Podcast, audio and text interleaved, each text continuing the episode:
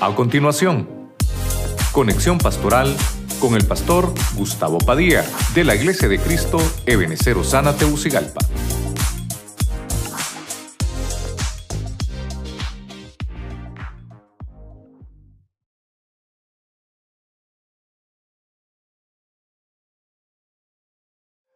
Si pusiéramos en práctica esto, tuviéramos una sociedad muy saludable.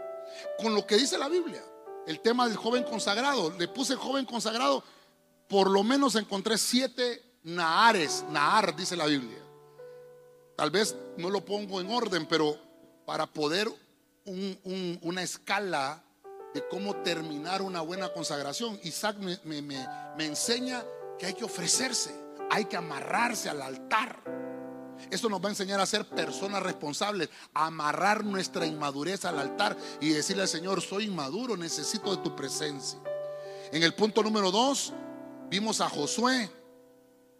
Josué fue un Nahar preparado.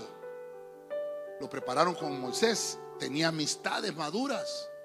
No te estoy diciendo que no tengas amistades con personas de tu misma edad. No, no, claro pero debes de tener amistades selectas y saludables. Eso te va a ayudar a consagrarte. Número tres, vimos a Salomón. Salomón no le pidió riqueza al Señor, le pidió sabiduría. Y el Señor se agradó tanto de esa petición porque él reconoció que era un joven que no sabía ni entrar ni salir, dice la Biblia. Pero el Señor le dice, con todo lo que tú me has dado, te lo voy a entregar, te le voy a dar la sabiduría. Y no solamente eso, la unción de hacer riqueza. Y lo recibió Salomón. En el punto 4 vimos a José, de entre todos sus hermanos, era el penúltimo de los hijos de Jacob.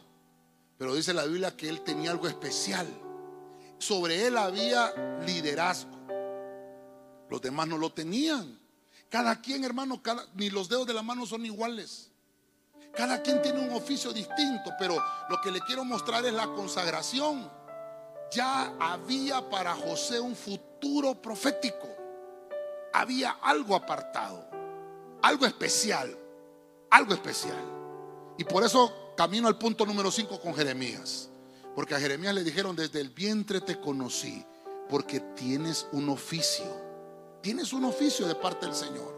Fuiste llamado para hacer cosas grandes. Fuiste llamado para una función ministerial. Eso le dijeron a Jeremías. Usted sabe, hasta le decían al profeta llorón, ¿verdad? Después de tanta cosa que Dios le mostraba. Porque miraba el dolor del pueblo. Pero es un llamado especial que le hicieron. Y luego de eso toma a Samuel. ¿Por qué toma a Samuel? Porque Samuel también era un Nahar, era un joven que entendió que su madre lo había eh, puesto en un voto en el altar para consagrarlo.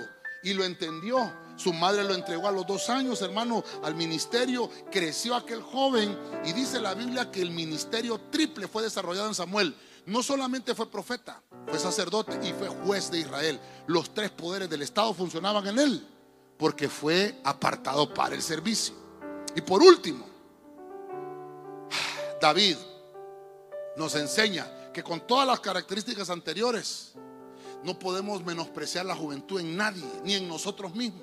Porque Dios nos ha llamado para que gobernemos. Todos tenemos ese llamado.